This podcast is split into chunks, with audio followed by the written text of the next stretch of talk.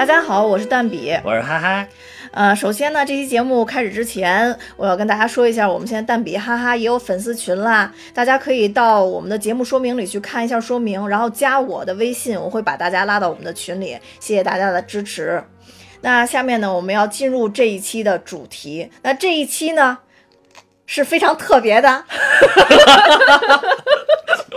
我去，我们非常高兴，又一次可以依托于电影的一个主题，然后我们延展出了一个魔法的世界。那大家可能也都猜到了，一到魔法世界的话，我们就又请来了我们的小苏达同学来和大家讲甘道夫，来跟大家讲一讲《哈利波特》里面的魔法师啊啊！因为我们之前，我记得我们之前是讲过一期，那其实意犹未尽，因为当时是把主角团，就是《哈利波特》里边三人团讲了一下。对对对。那其实《哈利波特》世界里还有很多很多的魔法师。对对，有有的时候就是更好玩的是你挖掘这些细节，嗯，就是挖掘这个除主线剧情以外的支线剧情。反而是那个配角的人设就是特别出彩，有的时候对，嗯嗯嗯嗯，反正就是，而且就是。配角的一些那种人设呢，你一下感觉这个世界就特别的丰满，嗯，就是什么都有。而且有句话不是叫做“距离产生美”吗？你了解一个人了解多了之后，他就没有那么完美了。嗯，反正是配角有时候惊鸿一瞥，你觉得卧槽，世界上有这么神仙的人。嗯嗯嗯，这期非常好啊，嘉宾非常。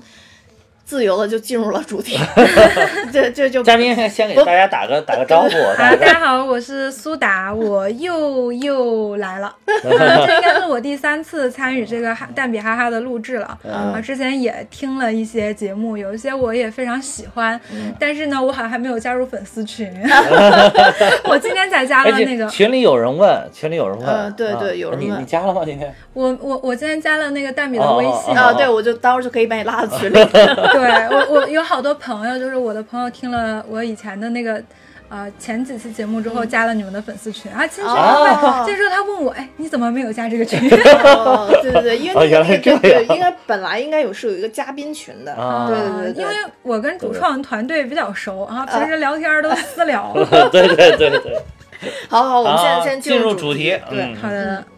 这一期我们从哪个哪位老前辈讲？老前辈啊，对，因为我们之前 还是要说到，我跟哈哈其实是一起拟了一个提纲的，这个事情特别值得夸耀。对对对对对。嗯。然后呢，我们这个干这事不容易。对，咱这题目的叫做《世界著名巫师研究综述》。好，我的文献综述最近已经写完了。对。嗯，我们这个世界著名巫师呢，当然除了主角团之外，还有一些哈利波特这个世界里。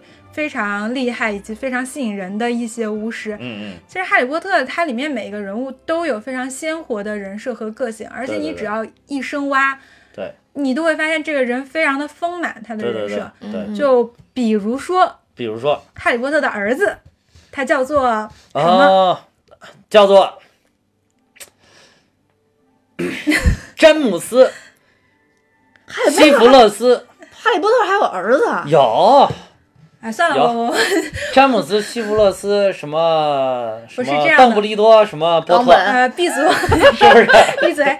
那个那个是这样的，哈利波特他有三个孩子，老大叫詹姆斯，老二是女孩叫莉莉，莉莉啊。然后老三呢叫阿布斯·西弗勒斯，对我记错，阿布斯·西弗勒斯。然后这个阿布斯·西弗勒斯波特呢，还作为罗琳后来写的一个剧本叫叫《哈利波特与被诅咒的男孩》。啊，被诅咒的孩子啊，anyway，然后反正就是，嗯，就被作为这个剧本的一个主角。问问问一下蛋比，你你知道为什么要叫阿布斯·西弗勒斯波特吗？不知道。因为阿布斯是邓布利多的名字，西弗勒斯是 Snape 的名字，所以他把这两个拼在一起。然后 Harry 说这是他见过的最勇敢的两个巫师，就是在。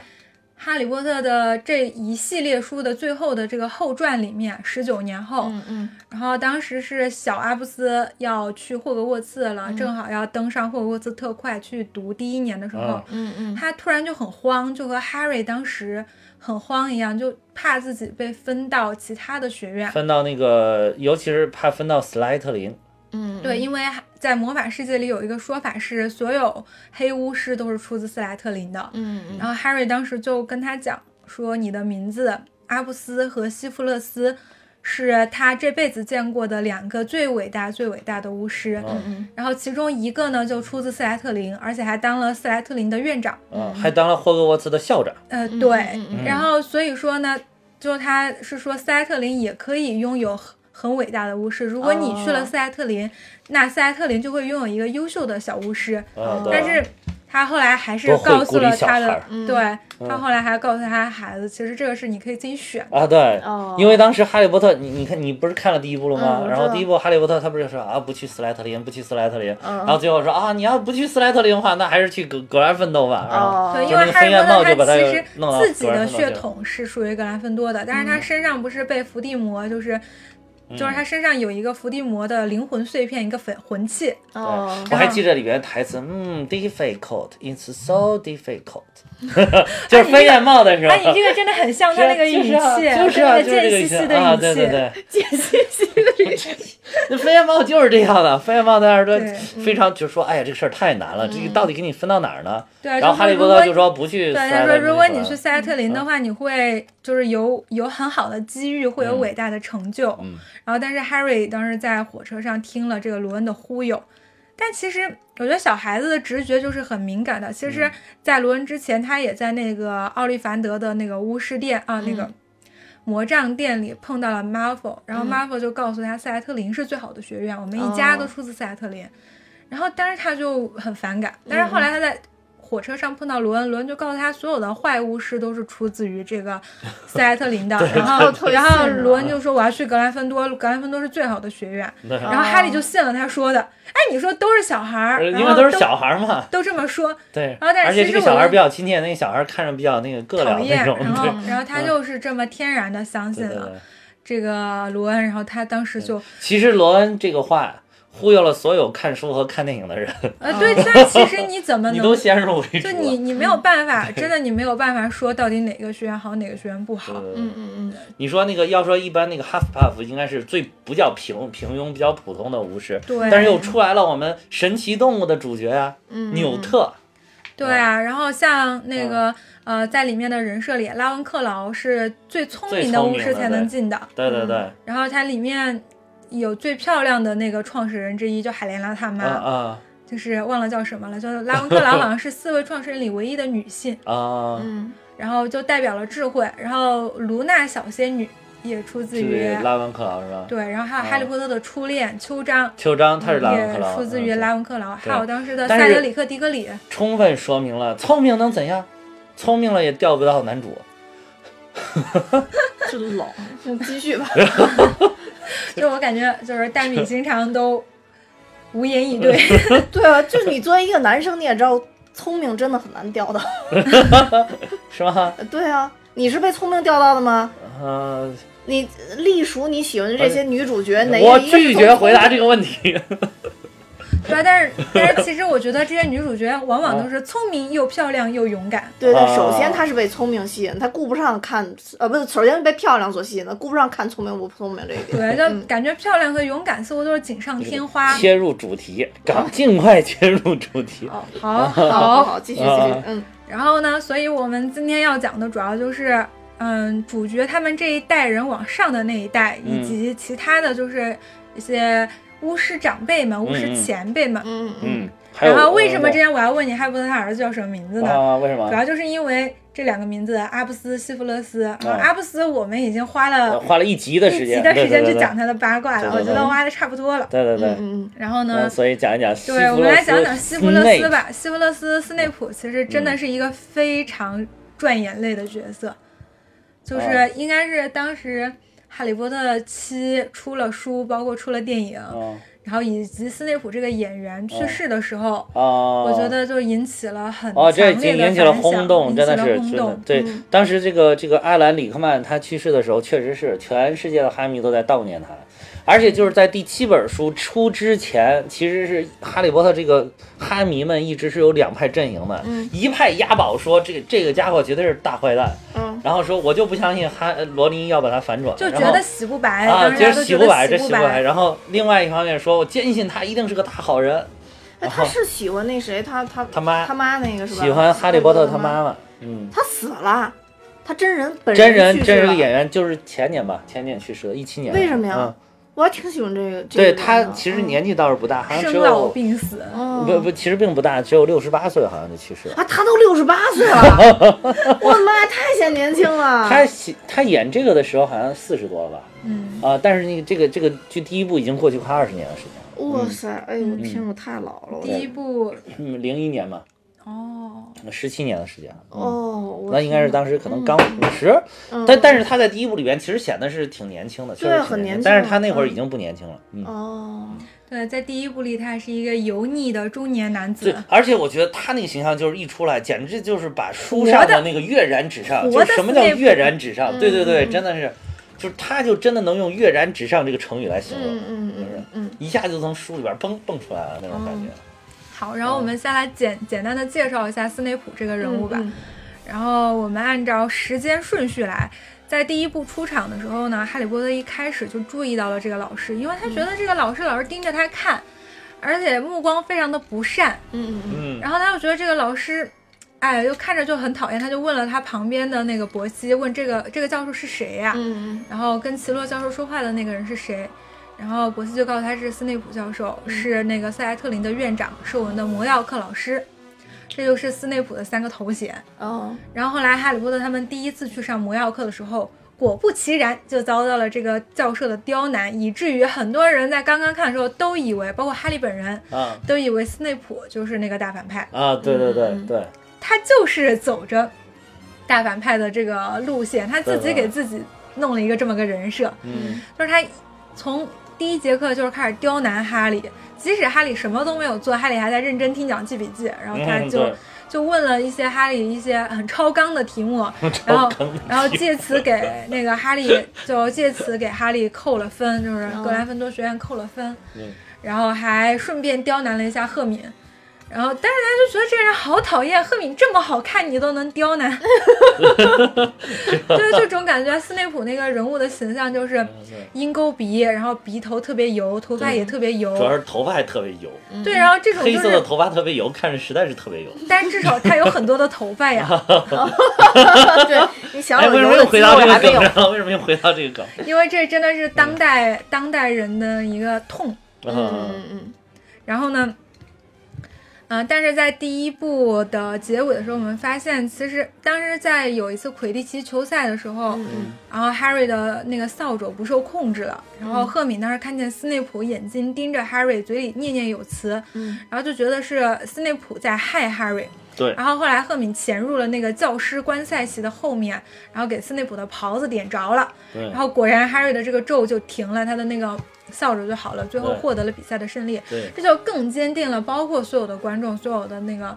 呃 Harry 的主角团都觉得这个斯内普就是一个大反派，没跑的、嗯。实锤。啊 对，然后后来在最后但是发现那一集就已经给反转了，那一集已经反转了，每一集他都反转，每一集都反转了。最后那一集反转是反转到什么呢？就是，呃，那个，嗯，Harry 在最后的时候发现，原来在帮助伏地魔取复取那个呃魔法石的人不是斯内普，而是嗯一直结结巴巴、结结巴巴、可可怜怜的奇诺教授。嗯，嗯然后哦，奇洛，嗯，洛，然后奇洛啊哎呀，哎呀，南一个四川人还是不容易，不容易。奇诺教授，不要在意这些细节啦。嗯然后那个奇洛教授才是大反派。然后其实奇洛就说，当时斯内普是在施这个反咒，在保护 Harry，、嗯要不然 Harry 早就从这个魔杖上面弄下来了。对，嗯然后赫敏为什么赫敏点了斯内普的袍子，然后救了 Harry 呢？因为斯内普的袍子点燃了，然后教师席大家都慌了，然后就把那个奇洛教授给推倒了，哦，然后奇洛教授就被迫中断了他的诅咒。就是。就是他那个他那个教师席整个都着了，后来，对，哦。所以他呢就就断了。就就救了他。哦对，就是这个叫一个多米诺效应，啊。然后把奇洛教授给就是顺便打断了，嗯。然后所以说。那个第一部其实就给大家留下了一个问号：斯内普这个人会不会他只是人比较讨厌，但是并不坏呢？嗯对，就其实特别是在电影里啊，还有小说里的有很多细节，一开始就是每一次被 Harry 撞上的时候，都是斯内普看起来很像大反派的时候。嗯啊对对，比如说，斯内普把奇诺、奇洛逼到了墙角，然后然后说你应该想清楚，你自己应该效忠的人是谁。啊，对，然后当时 Harry 在隐形衣里面，他就觉得斯内普是在逼着可怜的，就是奇洛教授战队，他觉得斯内普是坏的，奇洛是好的，斯内普想让想让那个奇洛帮他，然后还有就是包括斯内普有一次是受伤了被 Harry 嗯。发现。然后 Harry 就觉得他是想要去偷那个魔法石才受伤的嗯，啊，其实不，他是去被那个巨怪给弄伤的，就是嗯被那个当时促进了三人友谊的那只山怪给弄伤的。的，对，重重巧合，嗯。在那个小说里，我们只能够看见 Harry，就是因为那是主角视角的一个小说，我们只能从嗯。Harry 的视角发现他看到的斯内普是什么样的对，啊，更觉得这就是一个坏人。对，然后到第二部、第三部、第四部，它主要层层推进之后，其实他真的是给人的感觉他越来越坏了，尤其是伏地魔崛起了之后，他真的嗯。就是又跟着他跑了，啊，对，而且是第三部的时候，当时小天狼星出狱了，嗯。斯内普当时是疯狂的要报复小天狼星，嗯。而且在那个啊、就是小天狼星，我们现在都知道了，他是一个正面角色，他是哈利波特的教父，然后他是被冤枉入狱的。对，然后，但是当时斯内普就是即使知道小天狼星是被冤枉的，但是对于小天狼星被冤枉入狱的这个事情，相当的幸灾乐祸，嗯而且还哦想，而且还就是一直在阻止他们复仇。对，说实话，我觉得小海星彼得最终逃跑这个事情，呃，跟他突然出现有关，对我觉得还是被他影响了。影响了，绝对是影响了，嗯，对，当然跟卢平变成狼人也有很大的关呃，系，这那个可能更直接系，是直接关系。直接原因，但是但是他在第三部出来里面，打乱了节奏，这对一点也，但是在。第三部里面其实也有一些小小的嗯，回旋的余地，就是卢平在当教授的时候，斯内普一直在给他调制这个解毒的嗯，药剂，哦是，哦对然后在，帮助他平稳你当时又觉得是不是斯内普又有点好这个人？哎，对，就是他不是本身是个好人吗？但是说不清。但是在前面的，包括前面的六部里，他都是大多数时候都让人觉得很讨厌，他就在做这些很就是他讨厌的事儿。即便是做着很好的事儿，也令人很讨厌。嗯，对，然后就比如他还帮这个卢平调药来抑制他体内那个就是狼人的因子，但对，但是他其实这个他非常的讨厌卢平，但还他其实哦他是真诚的，他是真诚的讨厌卢平的。啊对对哦，但是还是在真诚的帮助他。对，包括他对 Harry 的感情也很复杂，啊爱是真爱，恨也是真恨。哦，然后，因为哈利波特的妈妈其实就是为了保护哈利死的，呃，对，哦然后就是保护哈利死，而且他那他一直到他后来他也没有媳妇儿，他一直就喜欢哈利他妈，嗯，对特别轴的一个人。嗯，对，因为就是有一个证据就是。呃，每个人呼神护卫咒召唤出来的东西，其实是能够代表自己内心深处的东西。嗯，比如说卢娜的话，她就是一只活泼的兔子，然后赫敏是一个水獭，啊，然后那个呃哈利的话是叫水塔吧？啊水獭。好，刚刚那一个剪掉。嗯好，然后那个嗯，但是哈利波特的妈妈是一只鹿，鹿啊，然后斯内普也是一只鹿，和哈利波特的妈妈一样的鹿，所以说当时在那个第七部的时候，有一只。那个鹿救了 Harry，并且把他引到了格兰芬多宝剑的地方。Harry 一直都觉得是他的爸爸的灵魂，啊其实不是你的斯内普教授。哦 对对对，就是在每一部哎的，但是那个好像是是斯内普教授自己硬把自己的那个神护卫给熬成他妈的那个样子的，熬成了他爸的样子哦。他其实跟他妈是一样的，好像谁呀？斯内普，他的那个路，因为当时有一个地方就是呃反正都都是路，但是两个路不太一样一。个公鹿，哦一个母路吧呃，一。个叫什么路，一个叫什么路，那字儿不太认识。当时就是书里边我也没为了就是。为了不 为了不暴露我们这个文化层次，好，我们就进入接接下来接着讲啊。嗯不再纠结于这个路不路的问题。对，反正就是，呃，斯内普教授当时在和邓布利多就是进行最后的谈话的时候，嗯邓布利多请求斯内普，然后在必要的时候把自己杀死，嗯并且说哈利一定要死了才能最终战胜伏地魔。然后斯内普当时就热泪盈眶，说：“你把他养到这么大，就是在养一只待宰的猪。”他邓布利多说：“难道你真的对他产生感情了吗嗯？”然后嗯斯内普就对，使出了其实护神护你这。边看就是这个，其实邓布利多真的是有这种更有政治家的这种风范的一个对，人。邓布利多是一个呃是一个为了实现一定的这个这种这种政治目的，都说他是或者大导演啊，对对对，嗯但是是是不惜牺牲他身边的任何的东西的。他作为一个大导演，他每一个角色都是为当然，他这。个当然他这个最终的目的，他是非常正义的。但是他为了这个实现他这个正义目的，可以牺牲身边他所一切的东西，他他要用尽他一切能调动的资源，灭霸，差不多。嗯。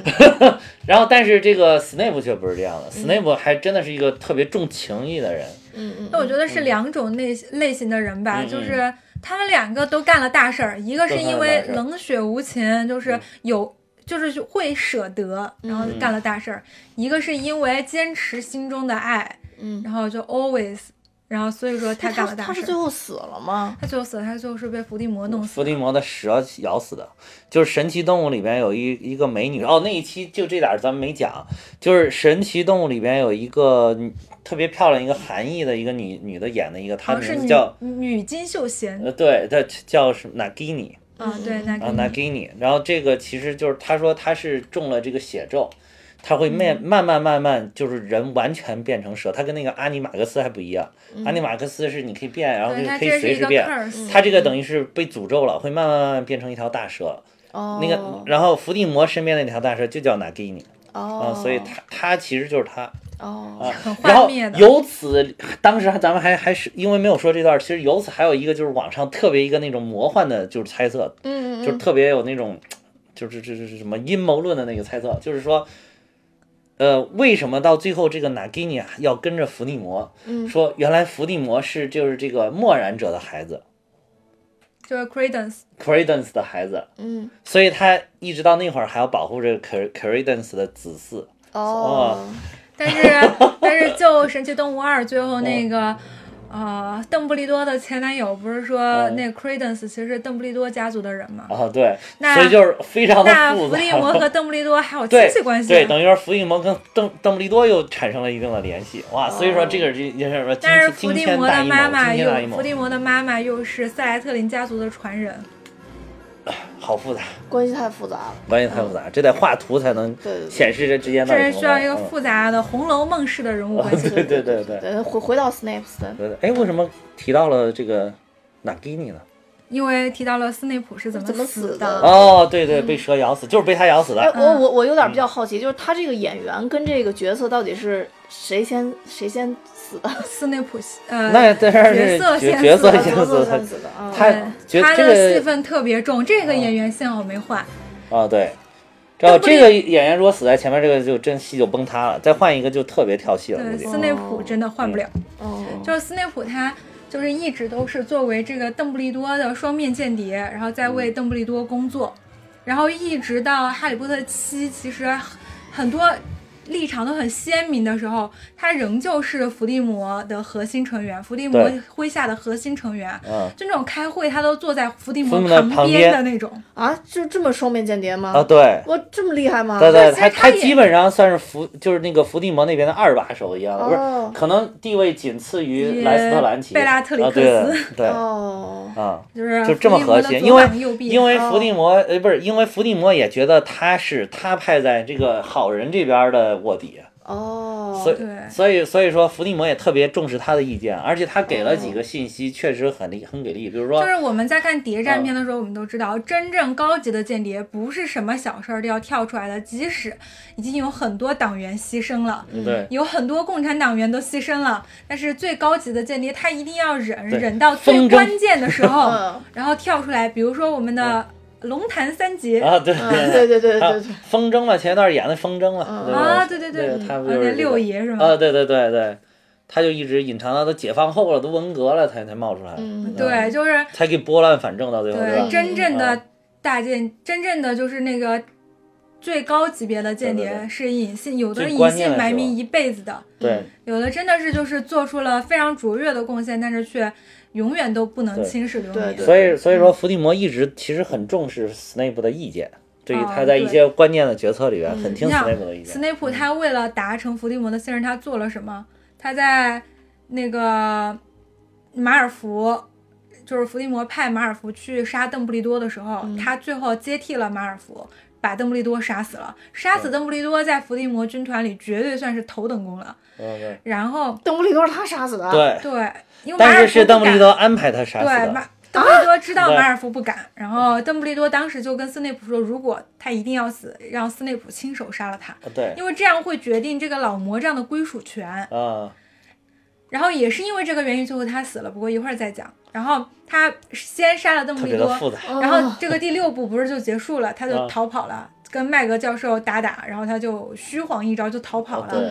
然后那个麦格教授当时说懦夫，啊，对，然后那个第七部一出来，哈利波特当时要从姨妈家转移，转移到那个凤凰社去。对因为就是巫师界的规矩，就是说，呃，这个巫师在十七岁成年之前，身上都有一种叫宗丝的东西。啊啊然后这个宗丝呢，能够让就是政府的人追踪到这个小巫师的这个所有的魔法的痕迹，就哦本质是为了保护小巫师，然后但是也成为了伏地魔掌控 Harry 的一个利器，嗯就像是在你身上安了一个 GPS，你嗯跑哪儿都没用。嗯嗯。然后，但是如果他在安然无恙的躲在他自己的姨妈的家里，然后伏地魔他们就就等于这个地址对于伏地魔他们来说就是隐匿的。隐，形的，嗯，对，就是隐形的，他就他就不能够伤害 Harry，他待在自己的家里，就是血亲姨妈他的那个监护人的家里。嗯嗯。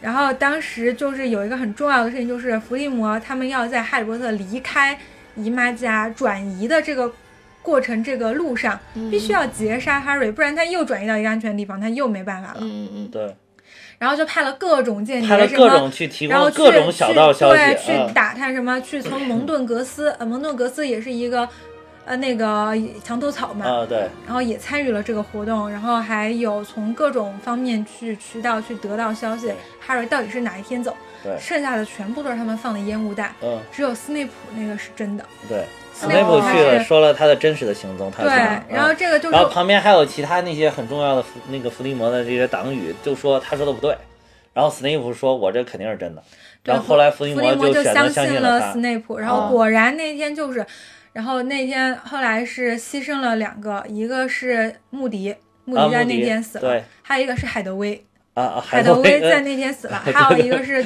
乔，还有一个是那个乔治的耳朵。嗯，对对对，被乔治的耳朵也是被斯内普的神风无影咒神风无影咒给给切弄掉的，嗯，但是后来就是在最后，Harry 在观看斯内普的记忆的时候，发现他其实不是想切乔治，他是想切后乔治后面的那个狼人。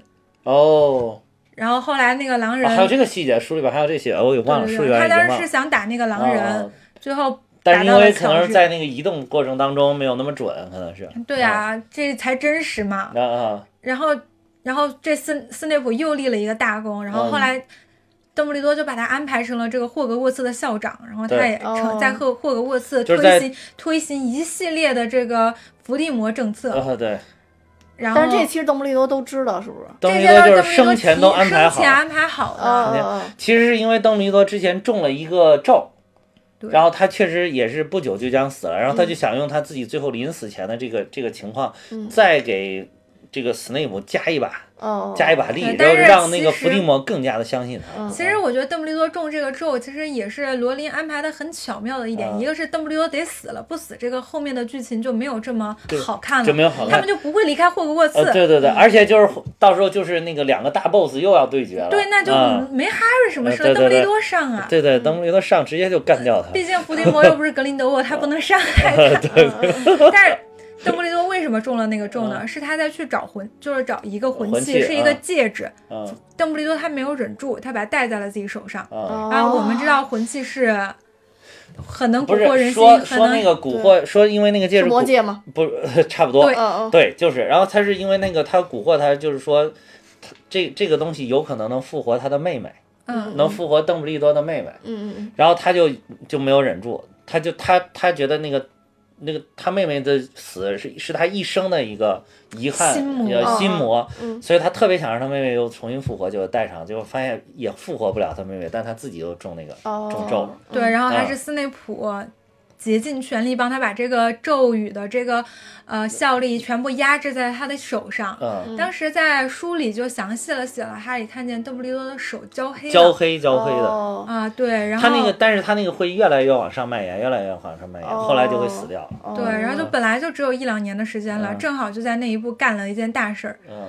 然后就让斯内普把他给，就是就正好，既然我已经要死了，不如用我的死来让斯内普彻底的获取伏地魔的信任。嗯，对，嗯，好多宫斗戏也都是这么演的。对对对，对，就是对，真的真正的就是这种大的这种嗯间谍，真的是要靠这种才能获得最终的信任。百分百的信任了。对，不是那种很多谍战片里，就是嗯好多人在怀疑一个对象，比如说怀疑这个间卧底的时候，就说嗯你去把那个警察杀了，我就相信你是我啊，们这对对边的。对对，对对对对，然后人家过去毫不犹豫，蹦蹦两枪，然后对对，或者是自己人。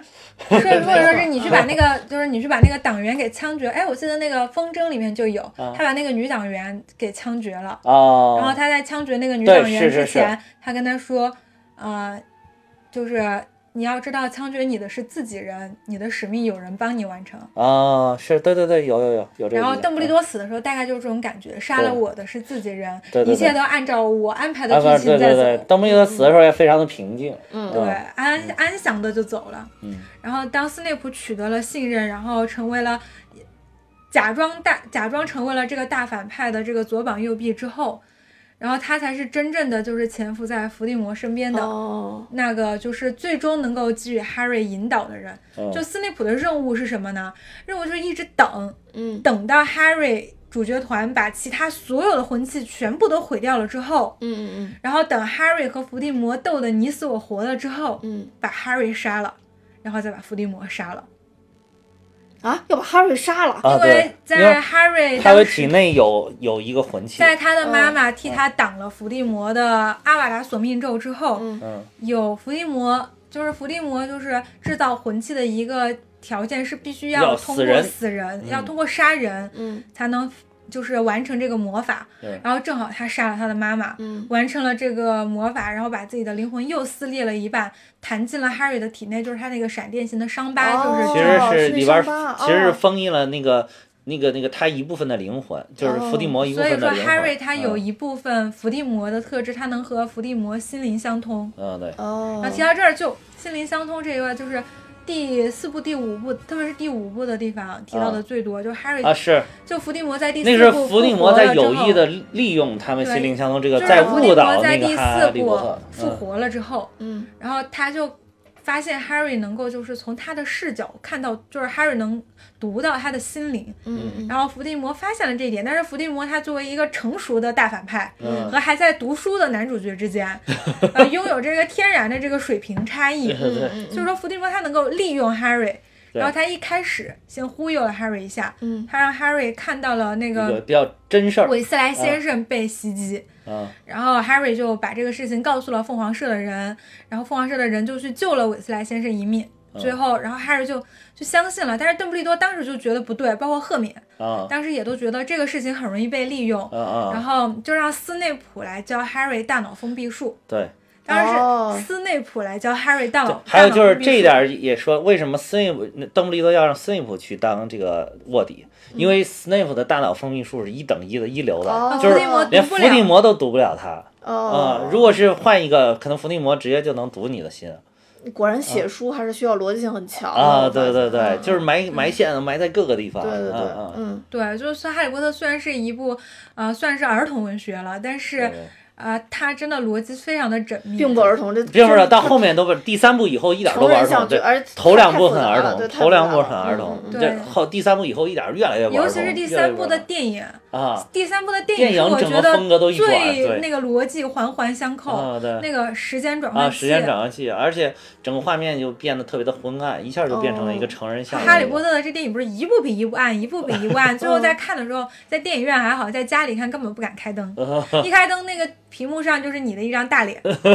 哦，呃，所以这也能解说为什么嗯，也也能解释说为什么我可能不不太喜欢看《哈利波特》的一个很重要的一个原因。啊我也因为这个，所以不喜欢看 DC 系的那个然后就是暗影黑风对对，暗黑风的我不太喜欢。他就是头两部特别明亮，后来就越来越啊，你还真的你要这啊，么比，所以我看还真的是所以我看第一部的时候第一、第二部就是有点漫威的感觉，然后后第三部以后全是 DC 拍的。哦，对对对说，说的有，说的真是又有说到了自己理有据，的专业，哎又有理有。据啊，令人信服。对，就是就是那种感觉。嗯，对，然后但是在第四部的时候，斯内普在教哈利大脑封闭术的时候，哈利因为就是他不是跟斯内普有仇嘛，他还进到斯内普的脑子里边哦看了一下。他特别的讨厌斯内普，斯内普也特别讨厌他，真心实意的互相讨厌。嗯然后所以说他们俩这个教学就没有进行下去，这也是哈利不够成熟。就是为什么女孩比男孩要成熟呢？赫敏其实她也很讨厌斯内普，但是赫敏就觉得这是为你好，是你一定要好好你得学，是吧？你一定得学，这是为了你的命着想，这是为了你是男主角，你必须得好好学。对对对，光环你得持续顶着。对，但是 Harry 就是特别的上上脑，他觉得斯内普经常嘲讽他，是，嗯然后他觉得斯内普根本就不好好教他，对然后他就因为他每次那个斯内普用的那个叫什么咒，然后就嗯设身取设念，身取念，就是要进到他脑子，就是让他你用你的都要抵抗我这个设身取念。对，就要你要啊用你的大脑封闭但是每一次被人家设身处地的时候，其实自己是很痛苦的。对，就是因为啊他在看你的隐私，他能看到你跟嗯秋张接吻，然，后什么都能看到。啊，你在那个厄里斯魔镜里看到你的父母，然后然后然后看完了之后还要嘲讽他一下，啊，斯内普最讨厌的就是看完了之后还要说。你这个傻叉，这都挡不住，啊就有一种妈老子都让你看光光了，你还骂我，就这种。对，就是那种斯内普每次会用那种很油腻的腔调嗯，说对，：“哇，真是感人啊，哦不愧是我们的救世主。”啊，这，脑子这么容易被毒，怪不得伏地魔老是能够侵入你的大脑，就是那种慢条斯理的用他的那个很油腻又比较沉，就是那种比较深沉的那种声音去嗯嘲讽。嗯嗯哇，我是 Harry，我也受不了，毕竟年轻嘛。我就可以了。哎，你不是也很年轻吗？但是年轻但是沉稳。沉稳好，然后然后然后就是因为就是把哈利波特给说烦了，结果哈利波特有一次直接就用了那个就是反弹的，就是给他挡回去了。啊，对，就 Harry 就是他没有在那个用大脑封闭术，他就同时又用了那个射唇取念然，后这样，然后这个时候等于说是 Snape 完全没加小心，所以一哦一般他只要加了小心，一般人是看不到他的内心的。嗯。对然后结果说明他其实是很信任哈利啊、的。对，他并没有加小心，然后所以就是哈利一下就进到他脑子里了，嗯。一下就把他小的时候跟他妈妈在一起的故事就整个都看到了。嗯，对，而且看到了，就是他小时候跟他妈妈在一起的故事，其实是第七部的时候才看到的。啊，是吗？Yes，然后在他当时第四部的时候，他第五部的时候，他只看到了一部分是斯内普被他爸爸欺凌的，哦哦哦就是斯内普哦这个人在那个在那一瞬间，他的人设突然一下子就丰满了。嗯我们哦一开始觉得对对斯内普是一个非常讨厌的哦，人，对，是是是。但有句老话怎么说？可恨之人必必有有可可怜之处。斯内普是真的很可怜，嗯，就是虽哎，然我记得老话说的是“可怜之人必有可恨之处哎没事儿，一样的，可以 古学。古学今用就要活学活”用。啊啊！回去回去。然后这个，嗯，斯内普他其实就是一个有点油腻的，然后脏脏兮兮的斯莱特林的没有背景的小巫师，啊，但。是他非常的有天赋，就是在魔药学方面。嗯，非常的有天赋，而且有点中二。看他给自己起个外号叫啥？混血王子。混血王子。还有这个啊，对对对对对，有一集的书名就叫《混血王子》。当时当时我一直以为是讲伏地魔呢，后来到最后书书一直看看看到最后，发现混血王子是 Snape，哦，自己叫自己还是小王子。非常天才的一个人物。你看他，他发明了神风无影咒这种咒，啊，对就是伤害能力非常强。对然后，而且他能够直接盯着他们的那个魔药学教材。他的魔药学教材上有很多自己修改的地方，然后 Harry 当时拿到了那本书，按照他写的那些来做，就会发现事半功倍，啊，比对赫敏还做得好。嗯对对，赫敏当时就特别不服气，哦赫敏就觉得你作弊，你以后不能再看这本书了。哦，对，然后 Harry 就不给他这本书。然后那个，呃，当时斯内普在学校的时候，大概是个什么样的人呢？就是很聪明，很有天赋，但是性格非常的阴沉、丑、油腻、脏兮兮、穷，嗯然后还非常中二，然后然后自己本来就挺那个邋遢的，还看不起别人，嗯然后还有一个麻瓜好朋友。然后这个在巫师世界里面基本麻瓜好上就是朋友是谁？莉莉啊，哦哦哦哦哦哦，就是唯一一个跟他就是还能说得上话，就是不会那么嫌弃他的人，就是对，Lily。然后对对对然。后你说这样一个人在我们班上大概就是一个什么样的人呢？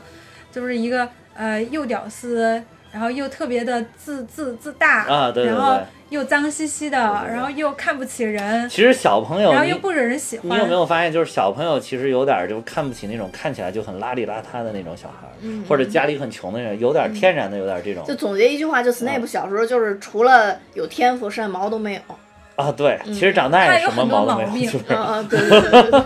对，对，然后斯内普小时候就是人设就特别容易被校园霸凌的人设，对对嗯而且我们其实看了很多作品，包括一些社会新闻，我们也会发现，其实小朋友的残忍嗯，是真正的残忍，对对因为他 他没轻没重，他没轻没重，他没有那个价值的那个对他价值观，没有那个底线在。啊对他虽然善良，但是他的同情心是对对，他还没有建立起来那个道德那道德底线的那个。对，然后他们会觉得就是。嗯，很开心，就像小孩儿他捏死一只蚂蚁，他没有那种悲悯的感觉，啊，对对对对，就是他道德要不然这小时候都拿那个放大镜聚焦烧蚂蚁烧蚂蚁，对烧烧一会儿哇蚂蚁着了哇好他们开心那年代可能不烧了。啊是吗？你们那儿已经不玩这个游戏了对啊我我们年代我们那都都烧有代都烧沟都烧都烧。啊，然后斯内普当时是，呃，哎呀当当时是那个 就是在那个他们刚刚入学没有多久，他好像是他们还很小，一二年级的时候、啊对，h a r r y 和小安良心就是那种天之骄子系列，都是大家族出来的纯血巫师，对在校园里横冲直撞。是比马尔福还马尔比马尔福还马尔福，对，其实他们那会儿有点马尔福的感觉。但是马尔福只有一个人，而且马尔福是那种很骄矜、很傲娇的那种。对对对。哈利波特他爸是那种很阳光的、啊，对对对，很阳光的纨绔子弟。就是那个马尔福那个是属于这种那种很高冷型的那，马马尔福是高冷，看不起人，也看不起人，一般人我还不来整你。对对对嗯对马尔福看不起纳威，但是他也没有凌霸他呀。啊，对对对，他就是他就是小马尔福这人怂，哈利波特 他爸是格兰芬多的，他不怂。啊，对对对嗯然后哈利波特，然后包括小安郎星以他们两个为首，卢平稍微稳重一点，夏尔辛彼得就是旁边看热闹的，对对对，就小跟班儿。然后就是所以就是其实就是个他们两个就是校园霸凌小团体。对又有天赋，家境又好，嗯。长得又帅嗯。的这样在这样一个校园 F 四里，嗯哦，对，真的是校园 F 四。呃对，然后然后你看哈利波特他爸还追到了莉莉呢。啊，对。然后其实莉莉跟斯内普小时候青梅竹马，啊，然后他、哦。他们就是就是横冲直撞，有一幕电影里有一幕就是他们啪一下把他那个斯内普和莉莉两个人抱着书往前走，啪一下把他们俩全部撞倒了，然后书散了一地，他们管都没管就跑了。哦，那小孩儿你要是真的学校有这样的小孩儿，就属于那种，呃小捣蛋、小调皮蛋的那种。嗯嗯嗯然后后来再长大了五六年级了，哈利波特他爸爸就是那种天之骄子，很骄傲。嗯他当然也是格兰芬多的找球手，他的业余爱好是什么的呢？就是拿着一个金色飞贼，然后丢上去抓住，丢上去抓住。啊，然后我们都知道，在魁地奇里面，这个金色飞贼是一个飞得非常快的一个球，嗯然后一般人都等闲人等，看都看不到。嗯嗯然后如果抓到这个球，比赛就结束了。这么一个球射，哦，后他他怎么玩呢？他把金色飞再放出来，然后马上抓住，放出来，然后马上抓住。哦就是有天分呗。对，表现他这真的是一个天才，啊嗯，嗯所以他死的早。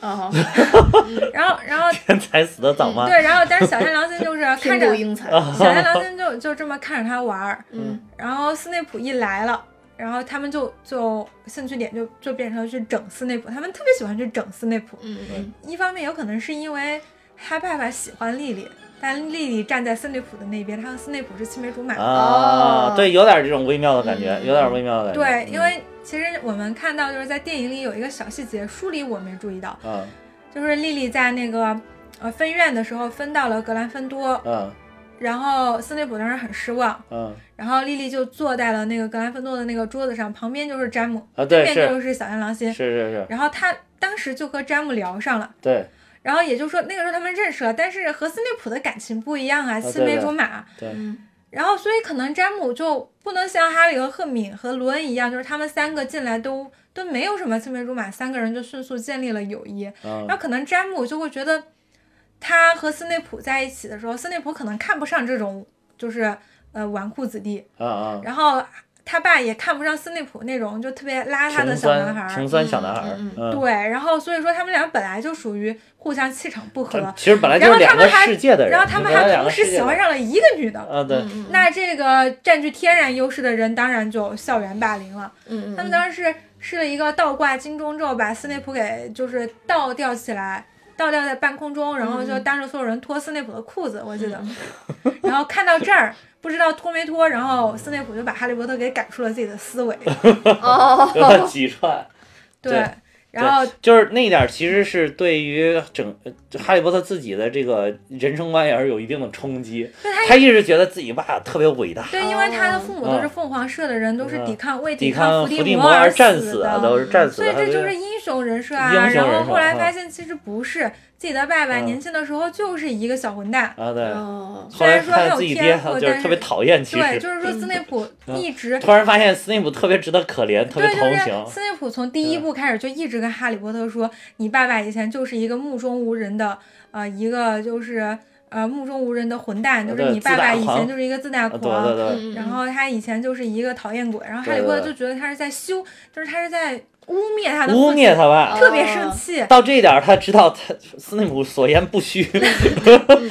那个时候他嗯。他当时就觉得自己的三观都碎了，嗯。嗯然后他他觉得，就是那个时候他也产生了怀疑人生了，开始，然后他就不去上斯内普那个课了，斯内普也不想见他了，嗯对嗯所以这个这个就没练成。了，对，这个大脑封大脑闭术没风就就等于练没有练成，成。没有练成的后果是什么呢？后果就是伏地魔利用哈利波特的这个，呃，就是相信自己能看到伏地魔大脑这个事情，嗯嗯。杜撰了一个情节，就是杜撰他们就虚拟了一个 VR 情节，让哦哈利波特看到了，就小天狼星被抓了，哦哦，抓他，的地方就在那个神神秘事务司就是魔法部里对，边的神秘事务那个他。们收藏预言球的那个仓库嗯。里，然后 Harry 当时就又体现了他的这个个人的一个性格的缺陷，嗯。但是他想去，先是他想去找那个小天狼星没找到，然后他就想去找邓布利多，邓布利多也不在，嗯。然后找麦克教授，麦克教授也不理他们，然后他没有人可以找了，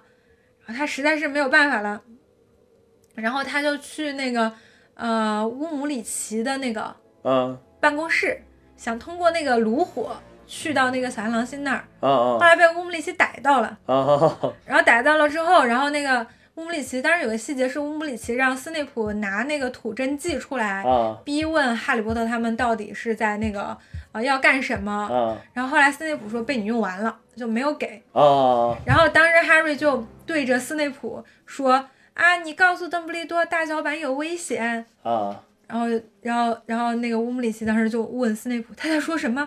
斯内普说：“我不知道。啊，是，就是其实斯内普内心很矛盾，因为他哦知道这是一个大事儿，哦但是他又确实是小天狼星是当年霸凌过自己的人。嗯，说实话，我们没有办法要求每一个人真的就是从大局出发，每一个人都要是那种，嗯，救世主人设。嗯就你你想一下，在你不知道你没有站在上帝视角的这个过程当中的时候，有一个霸凌过你的人被大反派抓了，你要去冒着你生命要不要去危险救救他？嗯对。嗯嗯。而且而且其实这这个真的假的，你你也是产生了一定的怀疑。对，而且就是嗯。呃很有可能是假的。嗯。你想，其实伏地魔这个人，因为上次韦斯莱先生得救多么顺理成章啊，让哈利就瞬间相信了这个事情能够帮助他们。对，然后，但是在这一次，就是他们就等于进入了这个伏地魔设的一个陷阱，对伏地魔在设陷阱的时候神，秘事务司。他就联系不到任何人了，把所有他能联系到的靠谱的长辈全都支开了。嗯嗯嗯嗯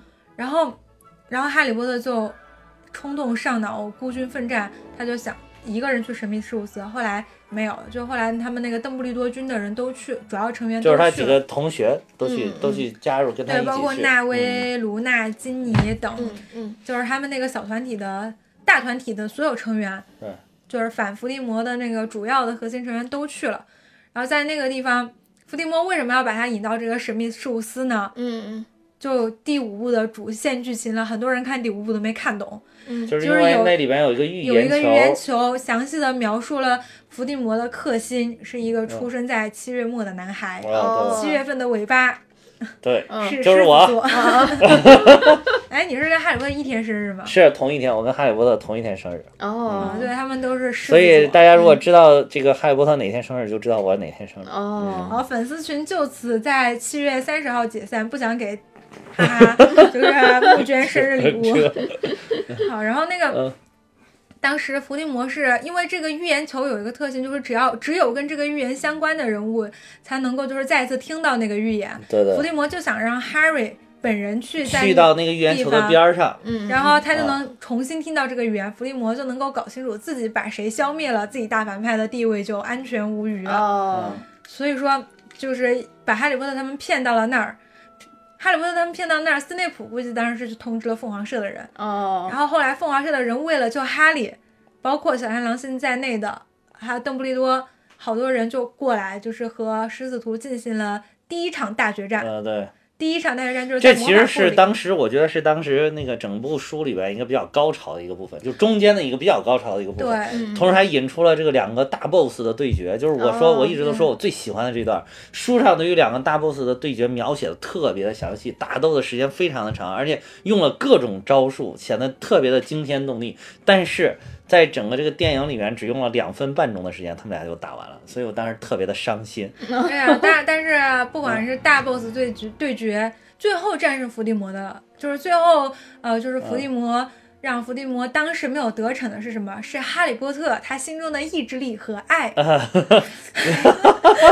受不了了对对对，对这种剧情不现在不是，但其实我觉得不是，其实最主要的那一天，伏地魔退掉了，就是因为后来来了一帮一帮的奥罗，就是警察，就是魔法界的警察，一帮一帮的。对当时因为他们后来他他们收到消息说魔法部出了大事儿，这些奥罗哗全都过来了。对，当时是因为伏地魔其实应应该是刚复活不久，他还有点没有虚弱，而且还没有到鼎盛时期，所以他跟邓布利多打的时候稍稍有一点占下风，而且邓布利多还拿着老魔杖。对，而且还有一点就是。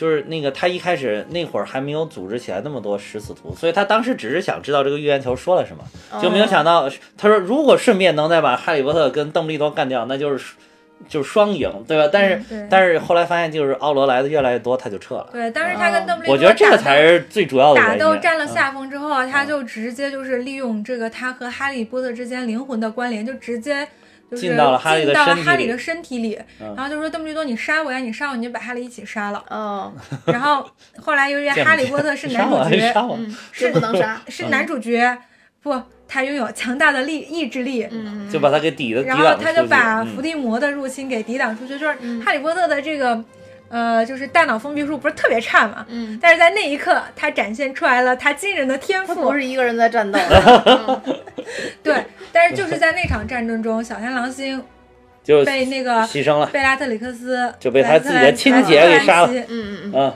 给杀了。对这段我知道，当时很轰动，嗯，啊对，当时真的是行了，挺啊眼泪掉下来。对对小天狼星才出来多久啊？啊，对，主要是小天狼出来时间太短了，这出现了两部书吧？第呃三部书，三部书第。三部躲躲藏藏，躲到了最后，啊终于只有主角团知道了真相，然后就坐着鹰头马上有一兽跑了，然后又躲躲藏藏了一步，嗯。又第躲躲四部就藏藏基本上没有了一步出来，就整个躲了一步，然后第五部好不容易又出来死了。啊，对，第五部 终于露面了，嗯。然后死了。其实最让人唏嘘的，主要是因为终于觉得哈利波特有了一个依靠，结果这个依靠刚刚出来就死掉了。哦。嗯，，所以这样就是也让大家跟哈利波特产生了共情，就觉得哎呀，好不容易找到一个亲人，嗯，结果亲人又离他而去，他又成了孤苦伶仃的一个人。哦，对，我们是不是本来想讲斯内普来着？嗯嗯嗯，讲回斯内普，然后呢？嗯，然后就是当哈利波特就是这个大脑封闭术，然后没有学，然后但其实在这个地方我们就能够，就是小说他其实罗琳这个人他在这种各种地方丝丝入扣的，嗯。就是表达了邓布利多特别的信任斯内普，最重要的任务交给了斯内普。对对对，嗯你想，就是这个大脑就是封闭术这个东西，就有点像我们这个苹果手机，它给你留个后门儿。嗯，那斯内普如果是一个不值得信任的人，他给哈利波特大脑留个后门儿怎么办啊？对对对，所以说他把这些就每一步，虽然斯内普这个人一如既往的讨厌，嗯但是每一步邓布利多啊不，罗琳都给我们埋下了伏笔，就是斯内普这个人。就是在做着邓布利多就是最核心的工作，嗯嗯，而且就是邓布利多确实是始终对他坚定不移的相信，包括凤凰社的成员提醒邓布利多说：“哎，这个到底他能不能相信？”邓布利多都会告诉他们，斯内普值得信赖，没有问题。哦，对，然后这个到底为什么能够相信？就是在他死了之后，就是哈利波特去看他的记忆的时候看，他记忆，然后现就在，然后第六部好像他就已经杀了邓布利多，第七部嗯。就当了校长，当了校长之后，嗯。然后在最后的大决战的时候，外面都在打，但是伏地魔当时要去一个一个检查他的这个魂器还在不在，嗯嗯嗯，然后检查了之后。当时伏地魔不是已经挖了邓布利多的坟，就是获得了老魔杖嘛？嗯，然后获得了老魔杖之后，有挖坟的这对，啊，对对，还掘坟了。嗯嗯。嗯，第第七部电影的一开头就是那个第八部一开头呃，掘坟，对，第八部一开头就掘掘坟坟了，拿出来了那个老魔杖。对，预预示着大战风雨欲来。嗯。对，然后这个呃，伏地魔在那个就是最后我说那个实锤，就是突破霍格沃茨那个嗯。最外防线的那个时候，他那个老魔杖它就裂了，然后他就他就跟斯内普说，他说我发现这个魔杖不听我的魔杖话，并没有听我的话，啊对然后斯内伏地魔跟他说的是吧？对，对。跟斯内普说，然后斯内普说，呃，没有啊，你就是这个魔杖唯一的主人，他只听从你的命令，嗯而且在这之前，你已经用这个魔杖施展出来了非常惊人的魔法。然后你知道伏地魔说的是什么吗？嗯，他说，嗯、就是真正的 powerful，哎，it's me，嗯 就啊他他他说，就是他说，并不是说这个魔杖展现了，嗯而是我自己本身力量就这么强大。哦对他换一个魔杖一样，但是这个魔杖却没有听我的话。对，哦他就说是我强大，而不是这个魔杖强大。嗯然后这个这个，然后斯斯邓伏地魔就，当然斯内普已经知道了伏地魔想干什么了，嗯嗯，他在想干什么？要是他上因为那个老魔杖必须臣服于就是战哦胜打败他的主人的这个才行。嗯伏地所以魔伏地魔觉得就是斯内普因为杀死了邓布利多，所以这个老魔杖是其实主人是斯内普，哦，所以他想干什么就是想干掉斯内普。哦，但是伏地魔这个事情做的特别不地啊，可嗯。能是因为伏地魔手里拿的魔杖，他以为主人是斯内普，嗯。魔杖是不能杀死自己的主人的，啊，然后所以说他当时是让拿他施了一个对，就是他打倒了斯内普之后，嗯，他让拿 Kini 去把斯内普咬死了。对，呃这个巫师界就是能一般不用物理攻击的。对，一般不用物理攻击的。对对对，之前咱们讲那个神奇动物的时候说说过这个事儿啊，嗯嗯就是特别 low 才用物理攻击的。嗯嗯嗯对，然后所以说就是斯内普的这个死非常死的其实。挺挺奇奇然后。当时、嗯哈利波特他们三人组就在那个门口蹲着呢，等着伏地魔幻影心走了之后，他们就冲了上去。然后就看到了斯内普奄奄一息，因为是物理攻击的，所以还没死透。嗯如果是阿瓦达索命的，就死透了。啊，对对对，然后由于是物理攻击的，斯内普还可以交代一下，就是预言家预言家啊，可以交代一下临终遗言。啊 然后斯内普的眼泪顺着眼角流下来，然后斯内普就说、啊，take it，take it。嗯然后就哈利波特就拿了一个从赫敏什么东西都有的蛇皮小啊，不是蛇皮小包，在他的那个小口袋里嗯嗯拿了一个试管，然后把斯内普的眼泪装起来，嗯。这里面就是斯内普的记忆，然后他就把这个哦。倒入了冥想盆里。就看到了斯内普的一生过往，嗯。一生一些很重要的记忆，这就包括了他从小与莉莉相识的片段，他嗯。们两个的愉快的童年生活、啊，那一段很推荐大家再去看一下，那一段拍的非常的 romantic，啊。嗯。嗯很好看。我当时当时截了好多对，图八里边，八里边，嗯。当时截了好多图，对。然后那一段是整个这个哈七里面最温情的一段，就是本来整个电影都非常的节快节奏很暗黑，到那个地方一下子，就变温暖了，亮了对，嗯然后变温暖了，就是进节奏变慢入到了斯内普最美好的那一段记忆里边。这是斯内普内心深处最柔软的地方。嗯嗯嗯节奏变慢了，光线变明亮了，连背背景音乐都变得很轻快了。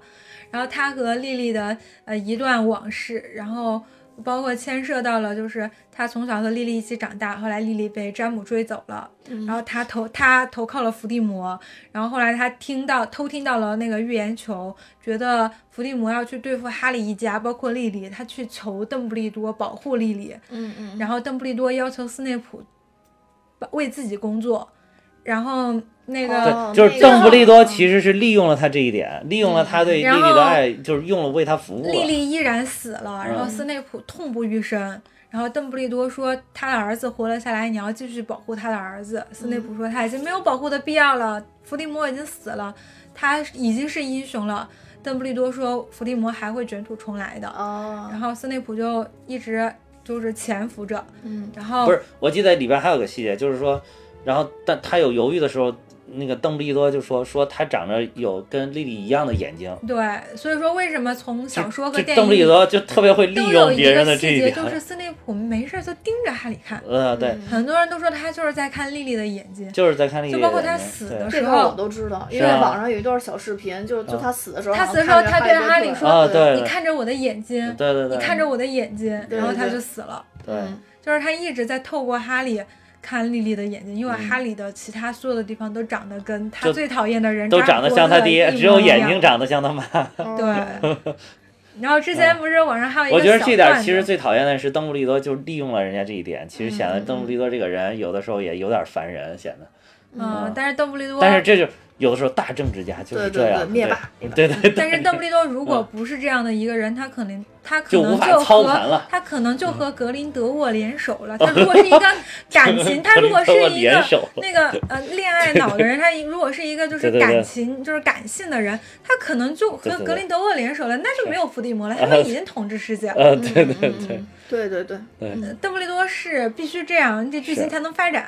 嗯，嗯嗯他已经牺牲了，就是是你知道，一个死理性派，就是很多人他为什么就是人是怎么长大的，人是怎么变得冷漠的呢？嗯。就是因为他失去了，他受到了伤害，他就是遭受了生活的重创，嗯，他遭受了这个感情的背叛，然后他才一步一步变得就是冷静理智，对然。后冷漠的。这就是小的时候他妹妹的死亡，还有他跟格林德沃的决裂，然后就导致他一步一步变成了现在弟的这个样子。分裂，他母亲，包括嗯最后最终一句就是他和格林德沃的决斗，对对，嗯让他觉得啊，我既然都为了拯救世界放弃了我最爱的人，我的整个牺牲了我的整个家庭，那我就要一直拯救世界啊！不是说拯救世界吗？凭什么只牺牲我呢？大家都牺牲啊。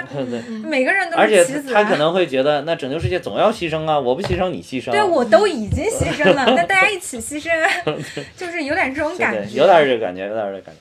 就像灭霸，他牺牲了自己最喜欢的女儿，对对对嗯。他他其实很爱他的女儿的。邓布利多对哈利也是有感情的，对，但是这样的感情不足以撼动他拯救世界的的决决心。心，对，作为一个大导演，他要时刻注意这个剧情的发展，嗯。嗯。不能够为感情所动。嗯。然后当时邓布利多就说，就是邓布利多就让斯内普接着就是保护哈利，斯内普就对邓布利多说，但是这件事情你不要让任何人知道嗯嗯，nobody，嗯嗯，就是就让那个邓布利多为他保密，他就是觉得这个他保护哈利波特这个事情。